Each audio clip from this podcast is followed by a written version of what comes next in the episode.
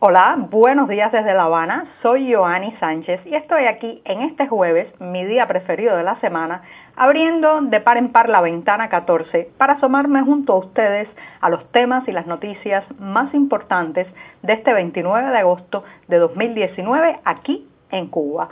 Hoy, hoy comenzaré con una cuestión epidemiológica. Aumentan los casos de dengue, pero se reduce la fumigación.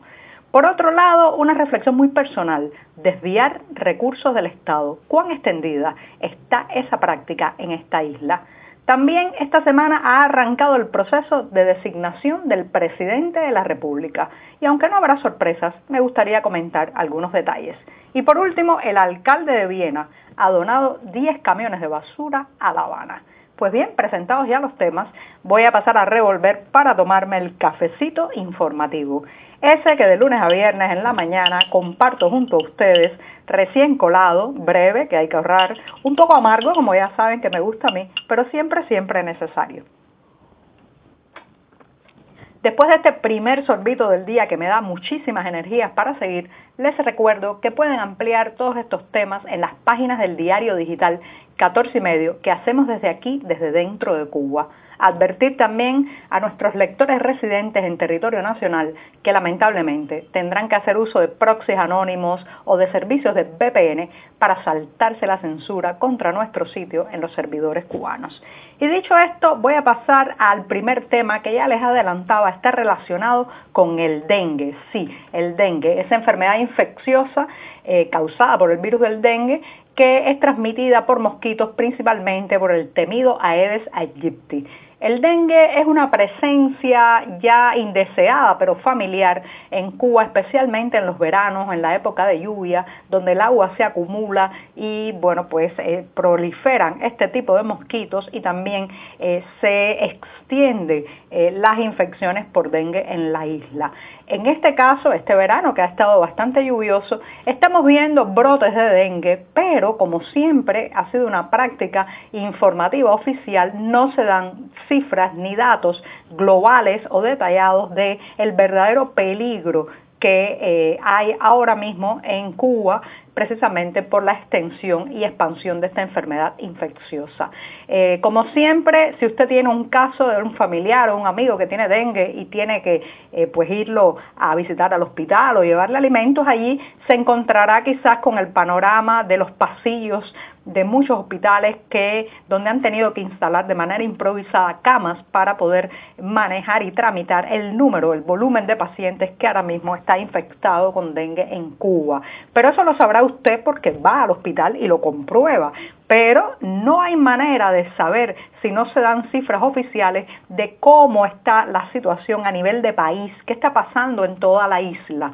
Eh, esto crea una verdadera incertidumbre y por otro lado es una estrategia informativa o desinformativa que está enfocada fundamentalmente a no alarmar a los turistas que vienen al país que vayan a elegir otros destinos por temor a eh, ser contagiados por el dengue en la isla, lo cual al final es mentir porque eh, los turistas llegan, no conocen el riesgo, no saben la envergadura del peligro y bueno, pues muchos de ellos regresan después a, sus mm, países contagiados con esta peligrosa enfermedad.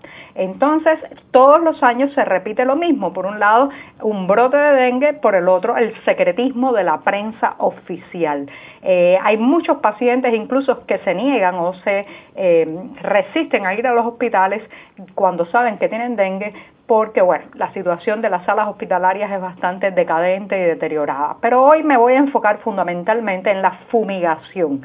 Recuerden que por años, por décadas, eh, el oficialismo cubano ha llevado a cabo una intensa campaña de fumigación y de revisión de los hogares para buscar eh, fuentes de agua estancada donde puedan reproducirse y expandirse los mosquitos Aedes aegypti. La mala noticia es que eso está casi eh, como, como estrategia está casi colapsada porque no hay recursos para comprar los productos de esta fumigación. Entonces, lo que se está haciendo muy puntualmente cuando se detecta en una casa, en un apartamento, en un edificio, algunos casos de dengue, bueno, pues se va allí, se hace una inspección, pero no hay recursos para fumigar. Así que la situación es un poco más grave que otros años, porque el deterioro, la crisis, el desabastecimiento, la carestía que está atravesando el país está incidiendo en algo tan delicado como puede ser el control de, eh, una, de una enfermedad, de un virus, y eh, bueno, pues eso se está viendo entonces en el aumento de casos. De todas formas,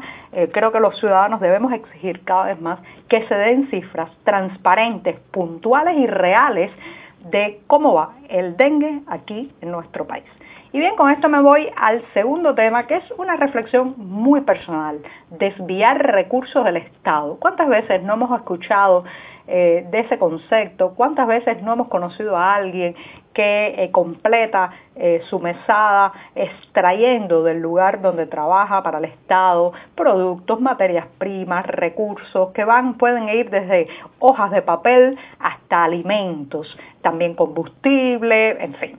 y esta es una práctica tan extendida en Cuba que a veces ni nos damos cuenta de eh, que eh, muchos niños y adolescentes crecen y se forman en casas donde desviar recursos del Estado, robarle al Estado, es una práctica tan ya eh, metida dentro de la familia que les parece que está bien hacerlo. Lo cierto es que en un Estado que monopoliza muchos de los recursos, los ciudadanos sienten en, varias ocasiones que tienen la potestad, la autoridad y hasta el derecho de saquear al Estado pero lamentablemente esto también va creando distorsiones éticas y morales en estos niños y estos adolescentes que ven como sus padres literalmente roban, se convierten en delincuentes para poder sobrevivir. Hace unos años presencié una eh, escena familiar eh, de un joven que trabajaba en una industria relacionada con la producción de leche, queso y yogur.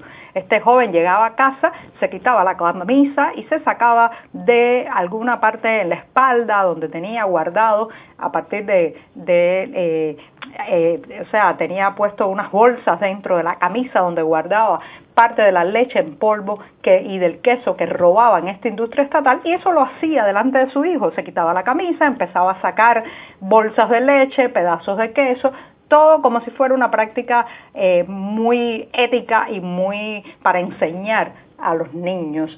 Y en ese momento el padre de este joven le dijo, eh, hijo, no robes más que te van a botar del trabajo. Y él respondió algo que yo nunca he olvidado, le dijo, mi trabajo vale la pena porque se puede robar, si no, no tendría sentido. Y a mí aquella frase me impactó mucho porque me dio a entender el deterioro eh, ya tan profundo eh, en la psiquis del cubano de que sabe que un empleo no vale la pena por el salario porque son bajísimos, no vale la pena eh, por determinadas cuestiones sindicales porque tampoco hay derechos sindicales, sino por cuánto se puede extraer del lugar. Y así Así vemos como en los hoteles pues eh, se roban parte de los productos que deberían ir al buffet, vemos como en las tiendas saquean un poco de el champú de los pomos que venden, vemos como el de la cafetería estatal no pone todo el jamón o todo el queso al sándwich. Y en fin, vivimos en una sociedad donde todo el mundo quiere llevarse un pedazo. Y al final,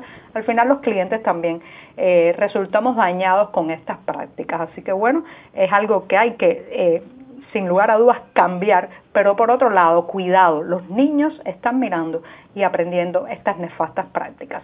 Me voy rápidamente con la noticia de que esta semana finalmente ha arrancado eh, la, eh, el proceso para eh, nombrar un presidente de la República empezó con la confección o la constitución del Consejo Electoral Nacional de la Comisión de Candidatura, o sea, la Comisión de Candidatura Nacional se ha compuesto frente a este Consejo Electoral Nacional en una ceremonia en el Memorial José Martí de La Habana. Estos designados serán los que elaborarán la lista que se presentará ante el Parlamento para elegir al presidente de la República. Recuerden que con la nueva constitución se reformaron estos cargos y ahora pues eh, tendremos un presidente de la República y no un presidente del Consejo de Estado como hasta ahora. También eh, este nombrará a un primer ministro, así que bueno, se cambian un poco los nombres de los, de los cargos, lo que no se cambia es el mecanismo, que sigue siendo no democrático, sigue siendo sin transparencia y sin sorpresas. Si todo apunta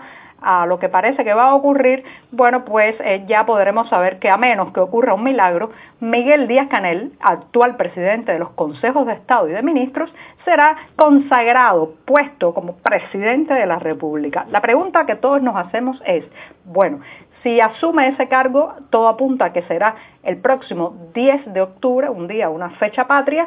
Eh, ¿Qué habrá pasado con este año y medio en que estuvo en el puesto de presidente de los consejos de Estado. ¿Se contará o no se contará en el plazo máximo de dos mandatos de cinco años que ustedes saben se ha impuesto para los altos cargos de la nación? Bueno, parece que este tiempo de un año y medio no se le va a contar y habrá que empezar a calcular a partir del próximo 10 de octubre una década más, al menos, al menos si se cumplen los planes oficiales.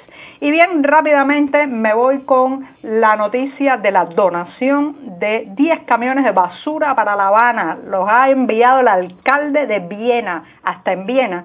Saben que tenemos problemas con la basura en esta ciudad, un serio problema pero aunque, bueno, agradezco como habanera y como residente en esta capital este regalo, lo cierto es que el problema de la basura de La Habana no se resuelve con donaciones ni con 10 camiones.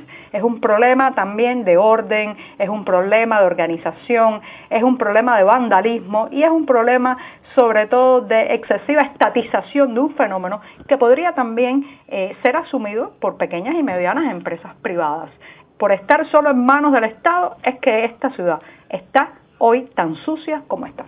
Bien, y con esto me despido. Hasta mañana. Muchas gracias.